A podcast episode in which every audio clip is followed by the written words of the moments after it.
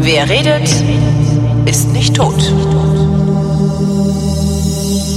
Willkommen zu einer neuen Ausgabe der Wissenschaft. Diesmal wieder mit Ruth Grützbauch, die in Wien ein Pop-up-Planetarium betreibt und äh, mit mir zusammen, beziehungsweise stellvertretend für mich und für uns alle in dieser Folge auf den Maihimmel blickt. Hallo Ruth.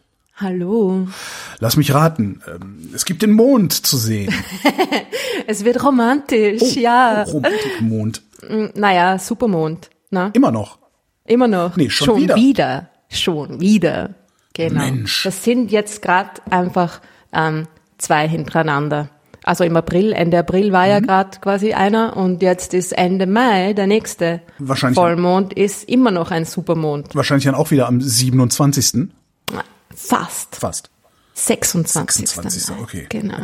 Weil ja da irgendwie ähm, der April 30 Tage hat Ja. und der Mond Monat 29 oder so knapp, ähm, ja genau, dann ist es der 26. Mai. Aber es ist ähm, wieder ist ziemlich ähnlich und sogar noch ein bisschen besser. Supermond Plus. Supermond Plus, genau. Für die, für die anspruchsvollen Mondgenießer ist er, ist er jetzt noch irgendwie noch 60 Kilometer näher, als Okay. er letztes Monat war. Aber das, das misst man dann nicht mehr, ne? Also Nein. das kannst du nur mit astronomischem Gerät nachvollziehen. Genau, ja, also das ist dann, das ist einfach das Gleiche in Wirklichkeit. Ja, genau. Also wieder ähm, 7% größer und 15% mehr Licht. Äh, genau. Und es ist äh, einfach, wenn man auf gutes Wetter hofft, vor allem gutes Wetter nahe dem Horizont, weil da fällt es einem noch mehr auf. Dann kann das schon ein ganz, ein ganz hübsches Schauspiel sein. Also eben, wie gesagt, sieben Prozent größer als ein normaler Durchschnittsmond ist jetzt nicht so Und mh, der Hammer, aber ist trotzdem. das jetzt schon die Romantik? Das war jetzt eigentlich schon die Romantik, Ah, sorry. okay. Das ist direkt. Na, dann machen wir jetzt weiter mit den unromantischen Sachen, ne? Es ist, es gibt noch was ganz, also, naja, romantisch, ich weiß nicht, hm. äh, es gibt dank dem Supermond Mhm. auch eine totale Mondfinsternis. Oh, Ja, also weil der Mond uns näher ist, passt er besser in den Erdschatten hinein und dann, ähm, Mond uns Genau. näher ist, passt der Ja. besser. Ah ja, klar, weil der sich nach hinten verjüngt. Ja, weil ja, er ja, so, mhm. genau, genau. Wann genau. ist die Mondfinsternis? Ähm, und dies am gleichen Tag. Also eine Mondfinsternis ist auch immer bei Vollmond. Weil da muss ja der Mond genau auf der anderen Seite stehen, damit er sich durch den Ja. Schatten der Erde durchbewegen kann. Genau. Und es ist auch der, der Grund, warum diese beiden Supermonde ähm, quasi nebeneinander sind, ne, aneinander dran. Also der, der im, im April war und der, der jetzt Ende Mai ist, ist, weil der Mond gerade ähm, quasi genau in der, in der Erdbahn Ja. steht. Ja, und da kommt es dann zu dieser Mondfinsternis noch das, dazu. das Aber macht der blöderweise, selten, oder? Also wie oft, wie oft Das- gibt's so einen Supermond denn eigentlich so im, im typischerweise? gute Frage, Danke. Keine Ahnung. Erzähl mal weiter. Währenddessen lese ich mal in der Wikipedia, ob da was steht. Genau, also diese so ähm, Mondfinsternisse gibt's eigentlich doch recht oft, also so zweimal im Jahr ungefähr. Genauso wie Sonnenfinsternisse übrigens. Nur ist es halt das Blöde an einer Sonnenfinsternis ist, dass die immer sehr lokal ist. Also die ist immer nur an einer, genau ähm, einem, einem schmalen Streifen auf der Erdoberfläche zu sehen, ne? weil der Schatten vom Mond so klein ist. Ähm, aber die Mondfinsternis, die ist eigentlich immer auf quasi auf einer Hälfte der Erde zu sehen. Ja, also auf der Hälfte, auf der es gerade Nacht ist, wenn diese Mondfinsternis stattfindet. Blöderweise sind wir diesmal leider nicht dabei. Wir sind gerade auf der Tagseite. Und zwar ist es ziemlich genau bei uns zum Mittag, wo diese Mondfinsternis stattfindet. Also ich habe es inzwischen rausgefunden. Ein ähnlicher Supervollmond tritt erst erneut auf, wenn das wenn ganze Vielfache dieser beiden Perioden dauern einander gleichen. Dies Ist diese frühestens 18 nach, frühestens nach Periode, 14 synodischen beziehungsweise rund 15 anomalistischen Monaten der Fall.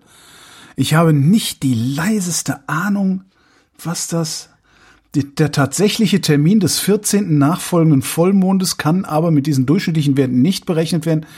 Manchmal hasse ich die Wikipedia. Das ist auch so, damit Leute, die so tun können, dass, ob sie sich auskennen würden, angeben. Kann, kann da nicht einfach mal jemand anderen. hinschreiben, Ja. für so Mhm. Typen wie Holgi, Doppelpunkt, alle sechseinhalb Jahre. Oder so, weil das, ja, naja.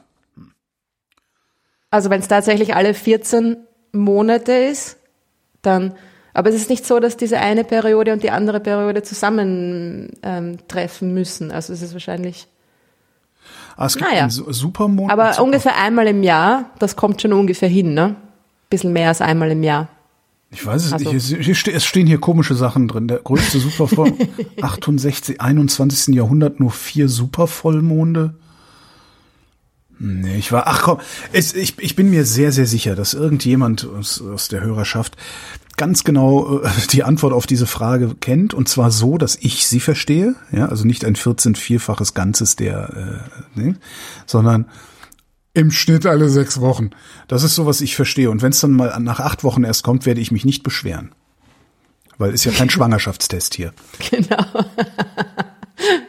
So. Also das, ja, äh, es ist das Einzige, was ich weiß, ist, dass es diese, also die, ähm, sagen wir mal, diese diese Erdnähe, ja, Mhm. das ist ja die gleiche, das hat ja mit der mit der Drehung der Mondbahn zu tun. Ja. Und die hat eine Periode von 18 Jahren. Also nach Mhm. 18 Jahren ist es quasi wieder genau gleich. Ja, aber Naja, das heißt, dann, dann würden wir ja frühestens nach 18 Jahren äh, äh, wieder so einen Supermond sehen können.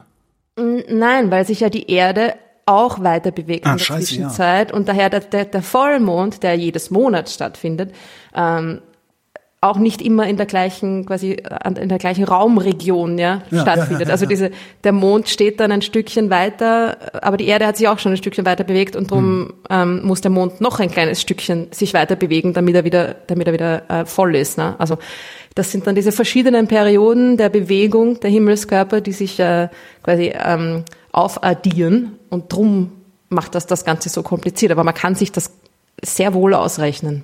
Das soll unser Himmelsmechaniker mal machen. Genau, dazu sind sie ja da.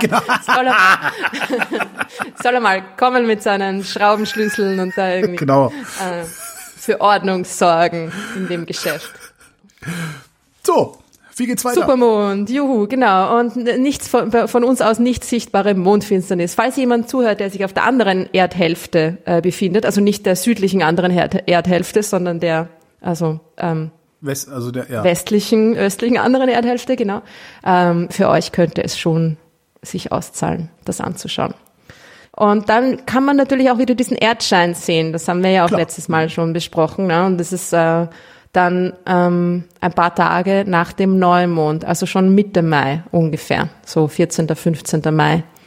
Ein guter Termin dafür. Da sieht man wieder diesen, das reflektierte Erdlicht am Mond, das doppelt reflektierte, nein, Sonnenlicht, das an der Erde und dann am Mond reflektierte Sonnenlicht, das vor Da Vincis Zeiten alle für fahles, vom Mond Fahles. ausgestrahltes Licht hielten. ist ein schönes Wort, fahl, Fahl, mag ich ja. gern. Ja.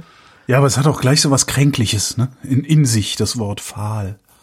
ja, aber kränklich ist kein schönes Wort. Nee, nee. kränklich. Fahl ist irgendwie, ja, ja, hat was. Das war es auch schon wieder vom Mond. Ähm, Jupiter, Saturn Immer zahlt da? sich jetzt schon noch, noch wieder mehr da, also zahlt sich jetzt schon eher aus, sieht man jetzt schon so in der zweiten Nachthälfte. Also man muss nicht mehr ähm, warten, bis die Party aus ist um fünf in der Früh, sondern es reicht schon zwei Uhr früh. Ja. Genau, aber äh, wa wartet noch bis Sommer. Sie werden, sie werden auch noch heller und, und besser. Also, Also bis jetzt genau. konnte ich keine Abweichung zum April-Nachthimmel ähm, erkennen. Ha- ich habe mir die Arbeit leicht gemacht diesmal. Mhm. Nein, es gibt einen Unterschied. Äh, Es gibt nämlich einen Planeten, den man jetzt wieder sieht, möglicherweise, denn der ist schwer zu beobachten. Äh, Aber wir haben wieder die Möglichkeit in der ersten Maihälfte, Merkur, Warum ist Merkur schwer zu beobachten? Weil er so nah an der Sonne dran ist. Ah, weil alles überstrahlt wird, sozusagen. Ja, genau. Also der ist einfach nie zu sehen, wenn es dunkel ist, weil er einfach immer nah an der Sonne dran ist. Wie es halt auch wirklich ist, so ist es halt auch am Himmel. Ja. Und dann ist er einfach immer nur entweder ganz kurz äh, vor Sonnenaufgang in der Früh oder kurz nach Sonnenuntergang am Abend zu sehen.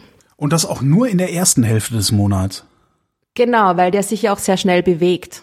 Das ist auch noch ein Problem, das dazukommt, weil er so nah an der Sonne dran ist, äh, bewegt sich der irrsinnig schnell. Also der hat irgendwie eine Umlaufzeit von drei Monaten.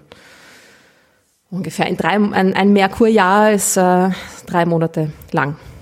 Das heißt, der ist irgendwie gerade so in der richtigen Position. Also es muss, er muss von, uns aus gesehen quasi äh, neben der Sonne stehen, ja.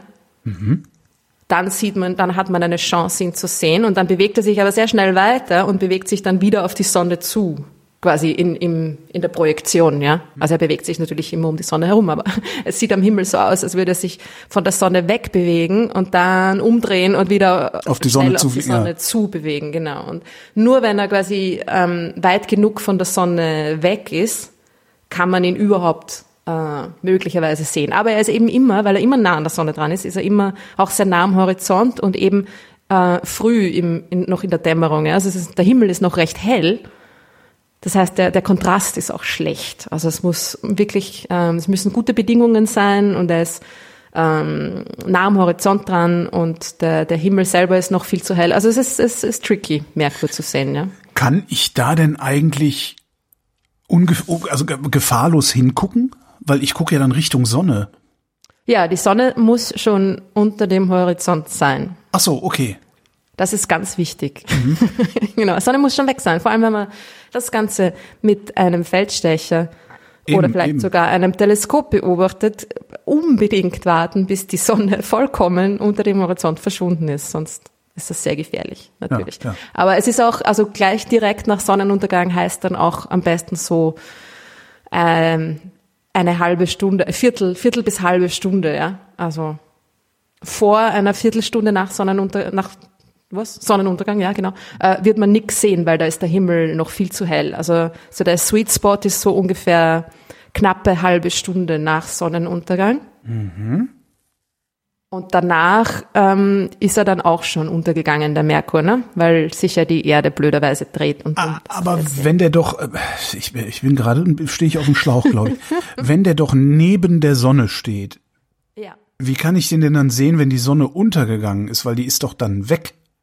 ja, er steht, genau, guter Punkt, ja. Äh, Jetzt, wo du es sagst, fällt's mir auch auf. Ja. er, er würde, also wenn die Sonne ähm, zum Mittag im Süden hoch am Himmel steht, ja, Ja. dann würde Merkur quasi rechts oder links, je nachdem, diesmal links, ähm, links neben der Sonne am Himmel stehen, ja. Und dann bewegt sich die Sonne aber nicht gerade weiter, sondern in einem Bogen nach unten. Klar, und Merkur steht ja gar nicht wirklich neben der Sonne, sondern der steht ja ganz woanders und bewegt sich auch ein bisschen anders. Und er steht quasi auf der, auf dieser Ekliptik, ja, auf dieser Ja. Ebene des Sonnensystems. Und die ist aber, wenn die, wenn die Sonne untergeht Richtung Westen, dann geht die so in einem Bogen quasi steil Richtung Horizont, ne? Das heißt, ähm, der Merkur, der vorher am Himmel neben der Sonne wirklich äh, parallel quasi neben der Sonne gestanden ist, steht dann leicht oberhalb Okay. vor der Sonne, weil sie quasi gemeinsam diesen, diesen Bogen der Ekliptik machen, ja? Ja. Macht das Sinn? Ja, das jetzt ja, vorstellen? ja, mm, mm, ja. Das heißt, der Merkur ist Ja, da war, war schräg halt auch, auch, oberhalb ja, auch vor allen Dingen so ein Denkfehler, weil steht neben der Sonne hat ja bedeutet ja nicht automatisch, dass, dass er da festgetackert ist. Also äh, ja, genau. das Und sieht ja nur auch so aus.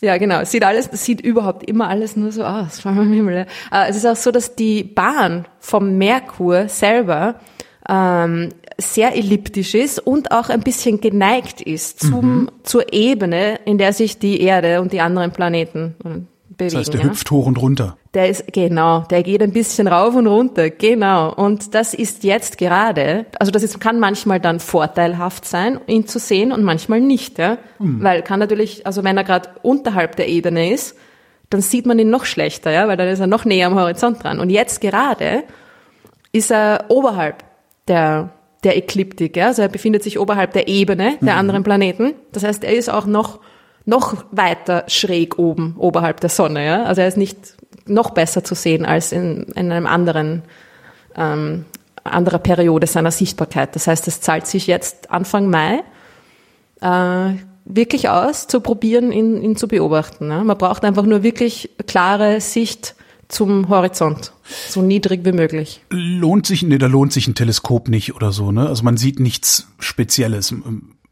Also hat ja keine Doch. Ringe und, und sowas, oder? Also ja, nein, hat er nicht. Also äh, so nicht, aber doch lohnt sich schon an einem Fernrohr. Nämlich, man sieht dann, dass gerade halb Merkur ist. auch Der hat ja eine, eine Phase wie der Mond, also die Venus auch, ja, die inneren Planeten haben auch diese Phasen, weil wir sie ja manchmal quasi von der Rückseite, also von der Ja, nicht ja. beleuchteten Seite her sehen, ja, genauso wie den Mond, ja. Und äh, beim Merkur schaut das eigentlich ziemlich genauso aus wie beim Mond, wenn man ihn durch ein Fernrohr beobachtet, weil der sehr, dem Mond sehr ähnlich ist, der Merkur, ja. Also nur ohne Gesicht, ne? Also der Merkur hat kein Gesicht. Ja, ke keine Maus. Niemand da. Genau. Ja, aber der ist gerade ziemlich genau in der in der Phase, wenn man ihn gut sehen kann, ja, dann ist er, weil er dann immer dort quasi neben der Sonne von uns aus gesehen steht, ist er auch gerade halb beleuchtet, ja. Klar. Na, und drum ist da dann gerade halt halb, halb Merkur. Und das würde man im Fernrohr äh, sehen können. Und schon, schon auch cool, ja. Das sieht man so in einem Feldstecher, sieht man das auch noch nicht. Also braucht man schon ein ordentliches Fernrohr dafür. Äh, am Anfang Mai ist er am hellsten, Ja. aber er wird noch ein bisschen höher. Also wenn man dann so gegen 10. Mai rumschaut, am höchsten ist er am 14. Mai. Da ist er am höchsten am Himmel. Das heißt, wenn ich da gutes Wetter habe, sehe ich ihn am besten. Genau, also schon mal Wetter, Wetterbericht schauen, so für die erste, zweite Maiwoche und sicher gute Tage auswählen. Das war der Merkur und sonst ja nicht so viel los. Oh, es gibt wieder ein paar Sternschnuppen zu sehen. Immerhin. Immerhin. Welche? Ja. Und zwar die Äther-Aquariden. Eta Aquari. Ja. Genau. Und die kommen aus Aus Eta Aquarius, aus dem, aus dem Wassermann, aus, aus irgendeinem genau. Wassermann-Dings. Genau. Die kommen, also das ist einfach ein Eta ist eine Be Bezeichnung für einen Stern im Sternbild ähm, Aquarius, ne? so wie Alpha, Ah, wie Alpha Centauri. ja. Alpha Mhm. Beta, Alpha Centauri, la la la. Äh, so kriegen die Sterne ihre Helligkeit nach ähm, die griechischen Buchstaben. Das heißt, ähm, Eta ist jetzt ähm, nicht mehr ganz so hell, aber schon noch ein einer der helleren Sterne. Ah, Alpha ist, ist es- Mhm. Alpha ist immer der hellste Stern. Okay. Genau, genau. Und äh, eben weil der, ich glaube, dass es deshalb nicht nur die Aquariden sind, sondern die Äther-Aquariden, weil der, der Wassermann so ein riesiges Sternbild ist. Okay. So groß am Himmel, dass man dann irgendwie noch spezifiziert hat, von dort kommen sie. Und ja, also der ist jetzt auch nicht so der, der Oberhammer ähm, Meteorschauer, muss ich sagen. Besser als ähm, der davor, der, wie war das? Lyriden, genau, die waren im April dran, besser als die Lyriden. Äh, es ist nahe dem Neumond. Am 5. Mai ist das Maximum. Äh, Das heißt, Neumond ist immer gut, weil es kommt auf die, die Himmelshelligkeit an. Ne? Je, je Klar. dünkler der Himmel, desto mehr Sternschnuppen kann ich sehen. Das, das ist schon mal gut. Aber es ist auch eher ähm, erst in der zweiten Nachthälfte. Also der, der, der Radiant, der Ort, von dem die Sternschnuppen zu kommen scheinen, geht erst in der Früh auf. Das heißt, das ist auch nicht so ganz ideal. Aber Auch was wieder was zum ist, Nacht um die Ohren schlagen. ja, genau, genau. Na, vielleicht Anfang Mai, vielleicht die Clubs noch nicht offen haben, glaube ich, um das realistisch ähm, zu überlegen. Naja, äh, oder für die Frühaufsteher, genau. Ähm, was aber lustig ist an dem, an dem äh, Meteorstrom, ist, dass das auch Bruch, Bruchstücke vom Hallischen Kometen sind. Mhm, mhm. Das heißt, ähm, genauso wie die Der ja- Orioniden Ja, im der hat ja Oktober, ganz schön Schrott erinnern? hinterlassen ja, da oben, Der hat ja. sich ganz schön aufgeführt, ja. War auch schon oft da, ne? Immer wieder. Bei jedem, bei, bei jedem, äh, bei dem Umlauf äh, kommt mehr Schrott dazu, weil er mehr und mehr zerbricht, ja. Wird jedes Mal von der Sonne aufgeheizt und das Eis schmilzt und äh, er Hm. verliert mehr und mehr Zeug. Ist ja irgendwann weg, Ja, bestimmt, ja. aber das, das sind dann Dauert wahrscheinlich auch so astronomische Skalen. Ja. Okay. Also man merkt schon, dass er wahrscheinlich, also es ist ziemlich sicher, dass er schon, schon dünkler wird und vor allem aus historischen Aufzeichnungen ähm, die zwar nicht so genau waren, dass man es wirklich sagen kann, aber dass er in der Antike auf jeden Fall eine wahnsinns beeindruckende Erscheinung gewesen sein muss, die ja jetzt ja nicht mehr so ist, also schon auch, aber damals war der Schweif 180 Grad lang, also über den ganzen Himmel, ja. Geil. Einmal quer drüber. Das muss schon arg ausgesehen haben, ja. Und jetzt ist es halt nicht mehr ganz so arg. Also immer noch gut, aber ja, aber auf jeden Fall sind das jetzt wieder die, die Bruchstücke. Wir sind also quasi ähm, auf der anderen, am anderen Schnittpunkt ja, von, der, von der, der Bahn des Hallischen Kometen mit der Erdbahn jetzt. Ja. Im, Im Oktober waren wir auf der einen Seite da, am, Ah, okay. am einen Schnittpunkt und jetzt sind wir auf der anderen Seite angekommen. Ja.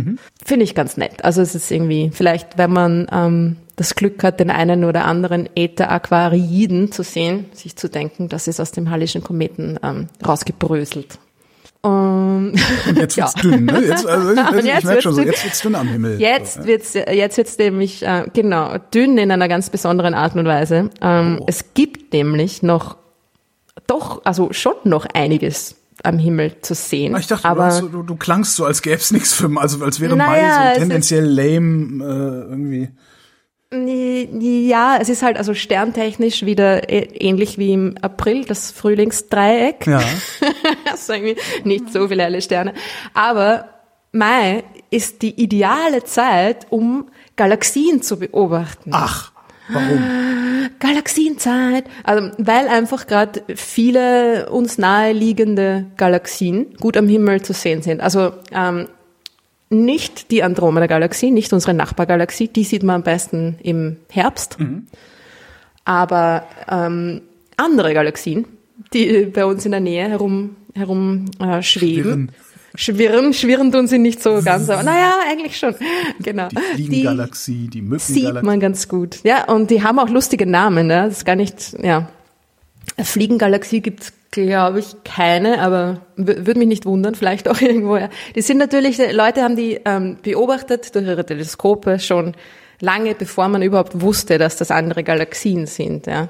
Und dann siehst du da so ein milchiges, äh, ovales Fleckchen, ja, wo du gerade irgendeine eine, eine, eine leichte Strukturierung erkennen kannst mit viel Glück irgendwie. Ja. Und dann die Teleskope werden größer und besser und irgendwann siehst du, ah, das hat irgendwie so eine, so eine Spiralform, komisch, ja. Und dann hat man dir natürlich einfach irgendwelche Namen gegeben, ja. Ja, Sombrero-Galaxie. Zum Beispiel. Und das ist in der Tat eine, die man jetzt gerade sehen kann. Oh, aber Ja. da, da den, die, die Form, was für ein Werkzeug brauche ich, um die Form dieser Galaxie auch zu sehen?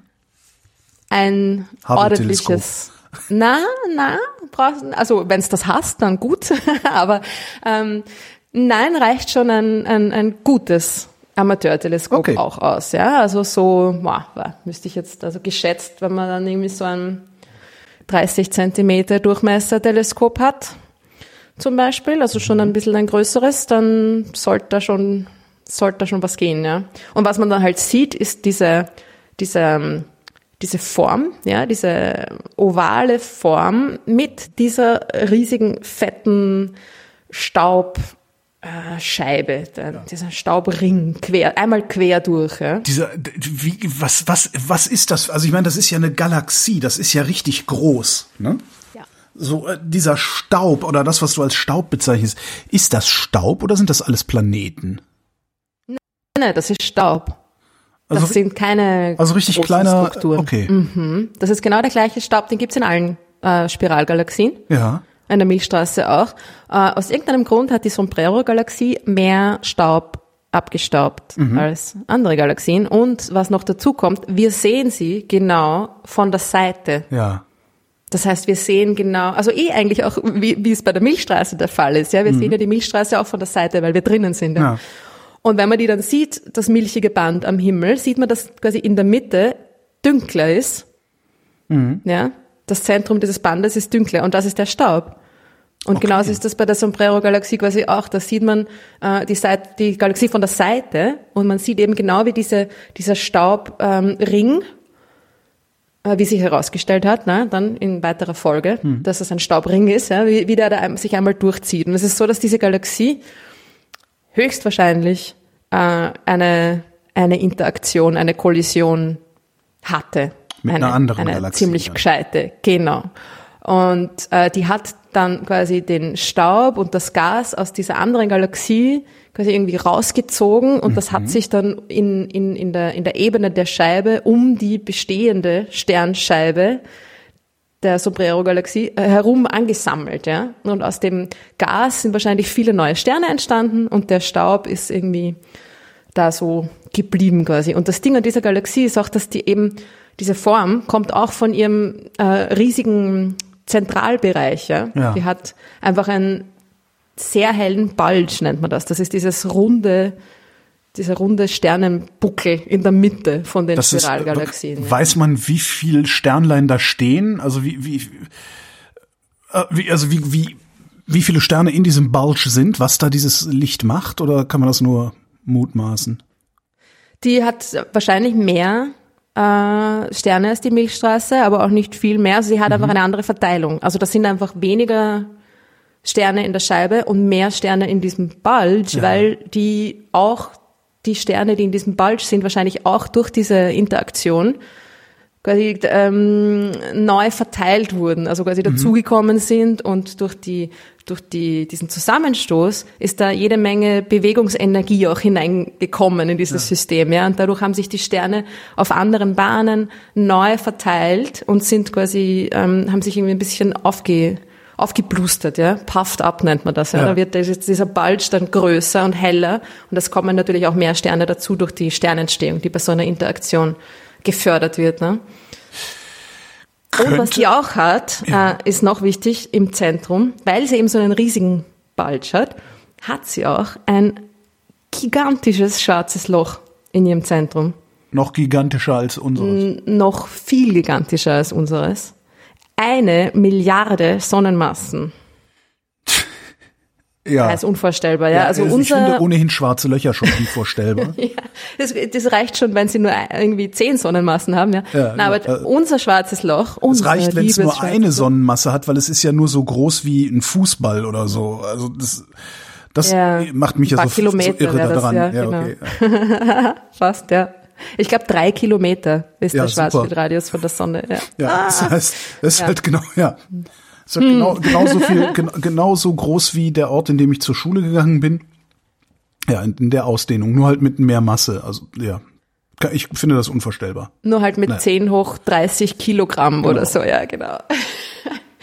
ja, verrückt, ja. Und diese, diese gigantischen, supermassiven schwarzen Löcher, nennt man die, ne? in, in den Zentren von Galaxien, die sind ja, ich meine, vielleicht ist es dadurch, dass es so eine, eine riesige Skala schon ist, eine Galaxie, sind die dann irgendwie weniger mm, arg oder, oder kann, denkt man sich, na, ist eh schon alles riesig, ist eh schon egal, kann ich mir sowieso nicht mehr vorstellen, ja.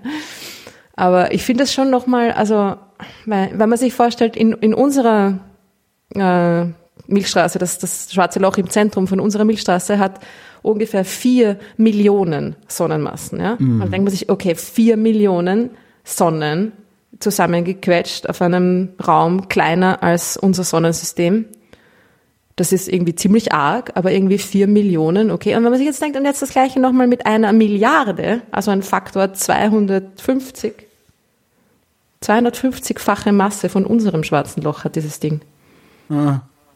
Naja. Ja. Und das kann man sich einfach alles so schön, also sehen tut man davon natürlich nichts, Ja.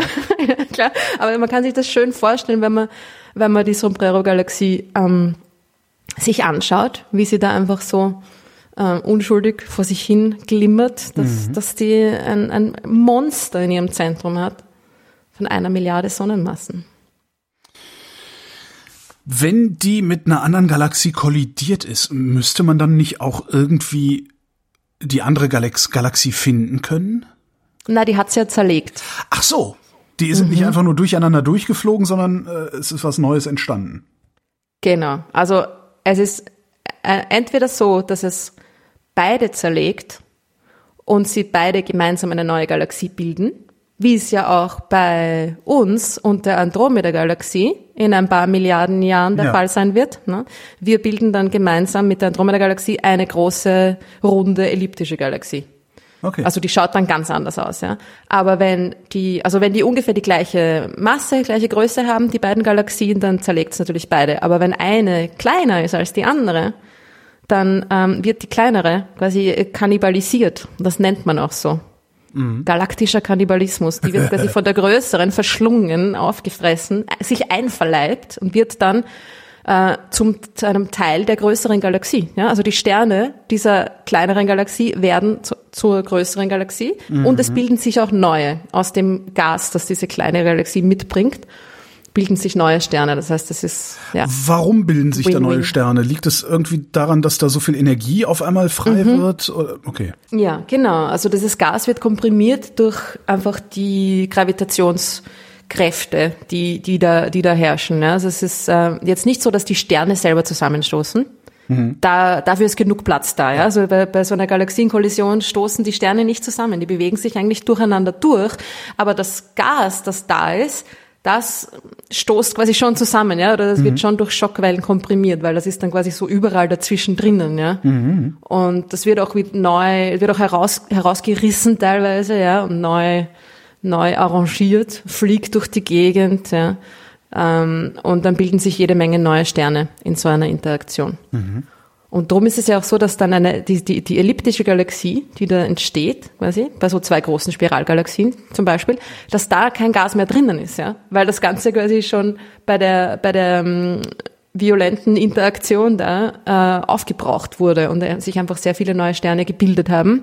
Und dann ist diese Galaxie mehr oder weniger tot. Also tot, sie ist nicht tot. Aber die Sterne leuchten natürlich noch, ja, aber sie tot bei Galaxien sagt man dann irgendwie so, wenn sie keine neuen äh, frischen Sterne mehr bildet. Ja. Und das sind aber nur die, das sind die großen Galaxien, ja, da geht das so. Viel öfter kommt es zu Interaktionen zwischen einer groß, einer schon gewachsenen ja, und, Äh, und, und einer noch kleineren Galaxie. Da gibt's auch ein sehr gutes Beispiel. M51, die Whirlpool-Galaxie. M51, die Whirlpool-Galaxie. Jetzt bin ich mal gespannt, Genau. wie die aussieht. M51. Gibt's nicht. Was? Ah, es gibt, anscheinend gibt's ein Handy, das so heißt und Ich wonach wollte man gerade googelt. sagen, immer wenn man nach, wenn man nach Galaxien googelt, kommen irgendwelche Handys, ja. Da ist sie, Whirlpool-Galaxie, da ist sie. Och, Genau. och. Schön, ha? Oh, das sieht ja, ist das echt das Bild? Das Hubble, Ja. das ist ein Hubble-Bild. Das ist ja faszinierend. Also wenn man die durch ein kleines Teleskop anschaut, sieht das natürlich nicht so aus. Klar. Das muss man sich bewusst sein. ja, das ist, aber äh, es sieht schon auch fetzig aus. Ja? Und da sieht man genau das Beispiel von einer kleineren Galaxie, ne? wenn man der, der, dem Bild von dieser, den Armen, den Spiralarmen von dieser Galaxie quasi folgt, ist am Ende eines Spiralarms mehr oder weniger eine zweite kleine Galaxie angedockt. Die, die, Ja. Mhm. das sieht aus, als würde die aufgefressen oder irgendwie sowas. Ja, so ist es auch. Genau. Okay, die wird der, Ja. ja. klar, die, die streift mehrfach, also die große Galaxie streift mehrfach daran vorbei und nimmt jedes Mal Material mit, ne? So ist es. Also es ist so, dass diese kleine Galaxie vermutlich sich schon ein paar Mal da äh, durchbewegt hat durch die größere. Ja? Also Ja. es ist so, dass man glaubt, dass sie jetzt gerade äh, ein bisschen dahinter ist. Jetzt ist sie gerade ein bisschen hinter, hinterhalb der großen Spiralgalaxie und kam aber quasi von der anderen Seite, hat sich in den, in den äußeren Bereichen der Galaxie schon mal schon durchbewegt und dann wieder zurück, ja, wurde angezogen, hat sich wieder zurückbewegt. Ja. Das heißt, sie hat schon mal einen, einen nahen ähm, Umlauf gemacht und was man dann in M51 selber in der großen Spiralgalaxie sieht, sind diese vielen Orange, äh, nicht Orange, äh, wie heißt die Farbe? Rosa, genau. Rosa, ja, genau. Die andere. Ja. Ro diese Das andere, rosenen, genau, das andere genau. Das, die, die rosenen ähm, Klumpen irgendwie, ja, die Ja. man da sieht. Und das sind Wasserstoffgasnebel, die gerade von jungen Sternen aufgeheizt und angestrahlt und zum Leuchten gebracht werden. Ja? Also dort, wo diese, diese, diese rosenen Klumpen zu sehen sind, da sind ähm, frische Sterne gerade entstanden. Und da glaubt man auch, dass du- durch diese, diesen nahen Vorbeiflug der kleineren Galaxie in der größeren Galaxie, da die Sternentstehung angeregt wird. Ja? Das heißt, sie machen, es ist nicht nur so, dass die große Galaxie da die kleine irgendwie auffrisst und sich einverleibt, sondern die kleine hat auch eine Auswirkung auf die, auf die große. Ja. Das ist ganz cool. Genau, und da gibt's einige von diesen Beispielen von so Galaxieninteraktionen. Ja. Ich denke gerade, wie muss das sein, wenn du diejenige bist, die das rausfindet? Also weißt du, du sitzt da so und guckst dir das so an und denkst, was ist das denn? Ach, guck mal, was ist das denn? Ach, das ist das? Das muss ja ein Wahnsinnsgefühl sein. Ja, genau. Und dann sucht man nach, denkt man sich, könnte das sein, dass die wirklich was? Ja? Und dann sucht man nach anderen Beispielen und plötzlich findet man die überall. Und Galaxien, die ähm, das nicht, ganz- wo es nicht ganz so offensichtlich ist, ja, sondern Galaxien, die irgendwie ein bisschen einfach leicht asymmetrisch Ja. sind.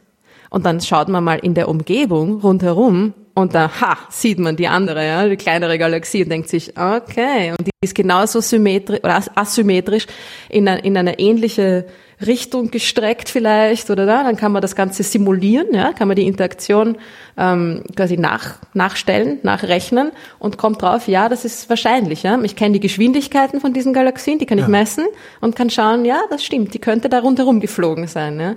Und dann sieht man diese, diese Interaktionen von Galaxien plötzlich überall, ja. Also das ist kein Einzelfall. Das ist die normale Art und Weise, wie sich Galaxien äh, bilden und entwickeln. Die Milchstraße hat sich wahrscheinlich schon zig kleinere Galaxien einverleibt in ihrem Leben. Ja. Diese Sternentstehungsgebiete äh, in, in dieser Galaxie, also diese rosa Tupfen. Da- Das sind, sind das einzelne Sterne, die da entstehen? Oder nee, ne? Das sind richtig große Gebiete, in denen mehr, mehrfach Sterne ausgebrütet und ausgespuckt werden, so wie in diesem Nebel, den, den wie heißt der noch Richtig. mal? Äh, äh, Der Orion-Nebel, Orion, genau. Der ist nämlich, hat die gleiche Farbe, ne? Der ist auch Ja, so eben, leicht da, rosa. komm, darum ja. komme ich da drauf, genau. Ja, genau, genau, so ist es. Also das sind, das sind äh, einzelne Nebel, einzelne Sternentstehungsgebiete, eigentlich sehr ähnlich dem Orionnebel, die man da sieht, diese Klumpen. Und da entstehen ähm, ja hund, ein paar hundert Sterne, tausend, ein paar tausend Sterne gleichzeitig, ja, quasi. Also mehr oder weniger gleichzeitig, gleichzeitig auf astronomisch, ja?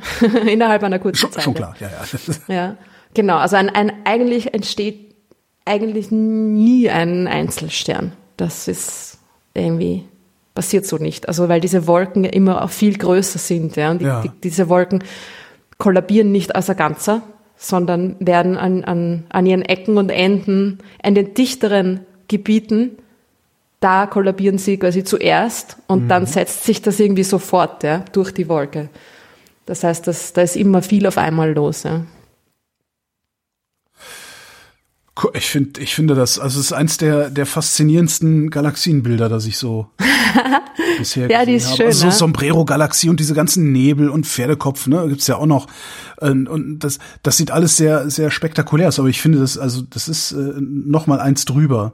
W würde Pass das auf, heißen, dass, dass, dass äh, diese, diese rosa Flecken, also die Sternentstehungsgebiete äh, in Messier 51, würden die aussehen wie diese Nebel, Ja. wenn wir nah genug dran wären?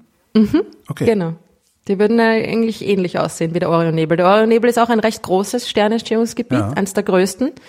Also zumindest in unserer galaktischen ähm, Nachbarschaft. Ja. Und die, also ist eine große Galaxie. Das heißt, das sind auch dementsprechend größere Regionen natürlich durch die Interaktion auch noch irgendwie ähm, noch angeregt, aber die würden sehr ähnlich ausschauen. Ja, genau. Und ich habe noch eine, eine ziemlich cool aussehende Galaxie für dich. Auch, auch Und die ist auch gleich daneben. Die, die gehört auch zum Galaxie, zur Galaxienzeit im Mai.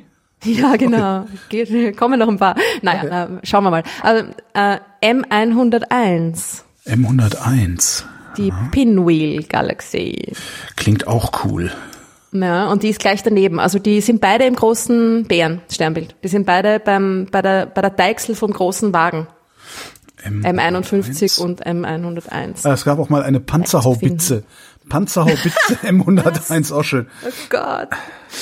Ähm, ja. Naja, aber das ist ja eine stinknormale Spiralgalaxie. Die ist ja, also, Na, also stinknormal. Die hat eine Billion Sterne. ja gut, aber Also das ist eine wunderbare, schöne, riesige, fast zweimal so groß wie die Milchstraße im Durchmesser, ja. Also die schaut nur so unschuldig aus. Die ist- Das ist äh, super Galaxie zum im Teleskop anschauen natürlich, weil sie, weil wir sie halt genau von oben sehen. Face on nennt man das. Wir stimmt, schauen ja genau ins mal neu. Gesicht. Ja, ist ja Genau. aus, ja. Und die ist äh, auch asymmetrisch. Wenn man das genau, sich das Bild genau anschaut, kann man das vielleicht äh, schon erahnen. Und hat, neben der hat man auch eine kleine Nachbargalaxie dann gefunden, die für diese Asymmetrie wahrscheinlich verantwortlich ist. Ja. Das heißt, die schaut irgendwie so aus, als wäre sie einfach eine ganz normale Spiralgalaxie, aber die normale Als Faustdick hinter den Ohren. Die, genau, ja. Die gibt's eigentlich gar nicht, diese, die normale Galaxie, ja. Es ist da, es ist immer irgendwas los. ja, ja, ja. Und eine super cool ausschauende zeige ich dir auch noch M64, M64. die Black Eye Galaxy. Das blaue Auge. Messier 4. Oh, oh. Ah ja, ja, darum halt, ja. Sieht aus, als hätte es aus Alles klar, gekriegt. oder? genau. Er hat eins aufs Auge gekriegt, ja. Die hat einfach genau das gleiche Problem wie die Sombrero Galaxie, oder Problem, Okay. ja. Die hat einfach eine extrem dichte Staubscheibe und asymmetrischen Staub. Also da ist auf der einen Seite Mhm. einfach viel mehr Staub als auf der anderen und drum schaut's aus, als hätte sie eine aufs Auge gekriegt, ja. Aber würde man nicht erwarten, dass der Staub sich gleichmäßig verteilt über die Zeit? Ja, vielleicht ist nicht genug Zeit vergangen. Hm. Ja, naja, also das ist der, der Staub klumpt ja auch sehr stark. Ja. Also wenn der mal an, auf, auf, an einer Seite da irgendwie mehr Staub ist, dann ja, verteilt sich der dann nicht mehr, also wahrscheinlich verteilt er sich schon noch ein bisschen besser, ja, schwer zu sagen. Ja. Es ist irgendwie, so eine Galaxienkollision ist eine extrem komplizierte, chaotische Angelegenheit. Ja. Es ist gar nicht so leicht, das zu simulieren. Ja.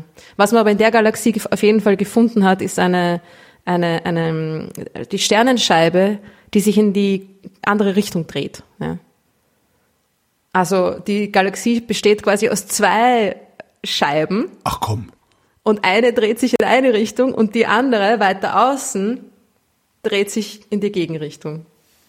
Und das geht nur mit einer Kollision. Also das schaffst anders nicht. Das ist klar, ja, dass da irgendwas Arges passiert ist. Und das sind wahrscheinlich zwei Spiralgalaxien quasi genau in der Ebene äh, zusammengestoßen, so seitlich, ne, die Ja. sich irgendwie in entgegengesetzte Richtungen gedreht haben. Und dann hat sich das irgendwie, oder ja, wer weiß. Das ist natürlich eine Herausforderung für, für die Simulationen. Ja, Ja, Aber allerdings. das beobachtet man und dann kann man sagen, und jetzt Theoretiker, schaut Genau. mal, wo ihr bleibt. Ja. Genau, jetzt, jetzt passt ihr euch mal der Realität an, Freunde. Genau, Und nicht genau, immer genau. andersrum. Ah, sehr cool. Schaut cool aus, oder? Ja, es es sind halt auch, das Ding ist halt auch voller Sternentstehungsgebiete, was jede Galaxie wahrscheinlich ist, ne? Ja, also diese, genau, die scheibenförmigen eigentlich immer. Also es gibt Ja. welche, da entstehen natürlich viel mehr Sterne. In der Milchstraße entsteht ungefähr ein Stern pro Jahr. Also, das ist jetzt nicht zu viel, aber Ja, aber gemessen daran, dass es, wie viele Jahr, wie viele Jahre es die Milchstraße schon gibt, äh, eben, es ist alles eine Frage der, der, der Relation. Ja, einiges genau. an Sternen, genau. Genau. Und es gibt dann Galaxien, da entstehen ein paar hundert Sterne pro Jahr. Ja, das wäre dann schon eher viel. Ja. Aber genau. Und in, den Spiralgalaxien entstehen eigentlich immer noch Sterne. Ja. Und in elliptischen, in diesen riesigen blobförmigen Galaxien, da entstehen eigentlich so gut wie keine mehr. Oder nur in Ausnahmefällen. Wenn Ja. sie eben von einer kleinen Nachbargalaxie nochmal was absaugen, zum Beispiel. Ja dann können da auch kurz nochmal, kann es zu einem Ausbruch von Sternentstehung kommen, aber im Grunde ist dann nicht so viel los. Ja. Ach. Ja, Galaxienzeit. Genug zum Anschauen, Ja, oder? allerdings, allerdings. eine gibt's noch, eine, Ein- noch eine eine letzte, Eine letzte Galaxie, die letzte aller- Galaxie. die allerärgste von allen. Also jetzt vielleicht nicht äh, ihres Erscheinungsbildes nach, aber was die alles schon ähm, sich geleistet hat. M87, M87. die kennen wir Ja. von äh, dem Bild von Dem Bild. dem schwarzen Messier Loch. 87. Gibt's nicht auch eine Band, die sich die, die Messier 87 heißt? M87? Ich glaube, wir müssen eine Band gründen, so geht das nicht weiter. Messier. Elliptische Riesengalaxie. Der Mhm. Jet. So ein Jet, der aus, also das ist ja Kannst du dich erinnern an das Bild von dem schwarzen Loch? das Bild. Das Bild von dem schwarzen Loch. Ja, das dieses äh, Do- in Orange Donut, ne? gehaltene. Ja, genau. Genau. Das Ah, da ist ist, die Galaxie, äh, in deren Zentrum sich dieses gigantische schwarze Loch befindet. Ja. das ist die äh, eine, eine elliptische Riesengalaxie und zwar ist das die zentrale Galaxie von einem Galaxienhaufen. Also das ist quasi äh, der, der Boss, ja. Von einem Haufen an Galaxien, wo sich Tausende von Galaxien zusammengefunden haben, ja, also auf recht engem Raum. Und die sitzt genau in der Mitte, ja. Und Hat das, hat das äh, äh, äh, Gravitationsgründe oder so? ja, genau. Also die sitzt genau in dem, im Zentrum des Gravitationspotenzials quasi, ja. Also da, wo dieser, wenn man sich das wie das, die Gravitation wie das Gummituch vorstellt, ja, das gekrümmte ja. Gummituch, dann sitzt die genau am, ähm, am, Boden am Boden von dem, ja. von dem Topf. Genau, genau. Und die ist riesig, ja. Also die, ähm, die hat ungefähr, wenn man sich vorstellt, die Milchstraße und die Andromeda-Galaxie, nebeneinander, ja, ja. zwei, zweieinhalb Millionen Lichtjahre voneinander entfernt, dann wäre diese Galaxie, dann würde diese Galaxie da zweimal hineinpassen. Oh. In den Abstand. Ja. Mhm. Also die, die hat einen Durchmesser von, oder einen Radius von fünf, was, Moment, 500, genau, ja, 500.000 Lichtjahre Radius, ja. mindestens. Ähm, eine Million Lichtjahre Durchmesser. Also das ist äh, ja, ja riesen, das ist das tut weh. Ja. ja. genau. Und die hat äh, also die hat sich Tausende von Galaxien schon einverleibt vermutlich ja dementsprechend. Und dadurch ist auch dieses riesige gigantische schwarze Loch so gewachsen. Es ist nämlich so, dass die Galaxien und ihr schwarzes Loch zusammenhängen. Ja, also je größer die Galaxie, beziehungsweise dieser Zentralbereich einer Galaxie, ja, desto mhm. größer der, desto größer auch das schwarze Loch. Und dieses schwarze Loch, das da im Zentrum ist, das hat sechseinhalb Milliarden Sonnenmassen. Ui. Also da kann, da kann sogar auf, die Sombrero-Galaxie brausen gehen. Ja. Auf welcher Fläche? Naja, also der, boah, der Schwarzschildradius muss noch mal, muss noch mal Wikipedia fragen, was da der Schwarzschildradius ist, der, der entsprechende, ja. Schwarzschildradius des schwarzen Lochs von Messier 87, ja. Genau. Die, der Schwarzschildradius ist ja auch, da, da ist ja quasi nix im, im Raum, ja. Das ist ja kein tatsächlicher, kein, kein Radius von dem Objekt, sondern das ist nur der, 20 Milliarden Radius. Kilometer ist das. Der, der okay. Schwarzschildradius dieses schwarzen Loches ergibt sich dann zu etwa 20 Milliarden Kilometern und ist damit weit größer als die Halbachse der Umlaufbahn von Pluto und allen be anderen bekannten Planeten. Ja, aber allein das schwarze Loch ist größer als unser Sonnensystem. Genau. Uah. Aber auf der anderen Seite wow. auch gar nicht so, also hätte jetzt auch noch größer sein können, denke ich mir gerade irgendwie. Ja. Aber ja, gut, es ist genau dieses schwarze Loch, also nur der Schwarzschildradius von diesem schwarzen Loch, der Bereich, wo man dann, wo nichts mehr entkommen kann, ja, wo die, ja. wo die Fluchtgeschwindigkeit größer wird als die Lichtgeschwindigkeit, der ist größer als unser Sonnensystem, dieser Bereich. Ja. Ähm, Genau, und das ist auch das, was man auf dem Bild vor diesem schwarzen Loch da sieht, ja. Dieser, dieser schwarze Schatten, ja. hat man das genannt, im Inneren, entspricht, äh, ich glaube, es sind ungefähr, es ist dreimal der Schwarzschildradius, dem dieser, dieser dunkle Bereich entspricht, ja. Also man sieht da wirklich fast bis auf die, die Haut von dem schwarzen Loch hinunter, ja. Das ist verrückt dieses Bild. Ja, es ist echt. Ähm, ja.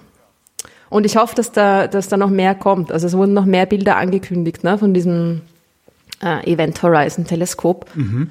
Sie wollten ja auch ein Bild vom schwarzen Loch in der Milchstraße machen. Das ist natürlich schwieriger, weil da noch viel mehr Zeug davor ist ja, in mhm. unserer eigenen Galaxie. Aber das ist äh, anscheinend ist das gerade in in Progress irgendwie. Das heißt, vielleicht kommt das auch bald. Aber ja, in der Zwischenzeit schauen wir uns einfach mal M87 an. Unscheinbares Ding in einem Teleskop, aber ja. Ja.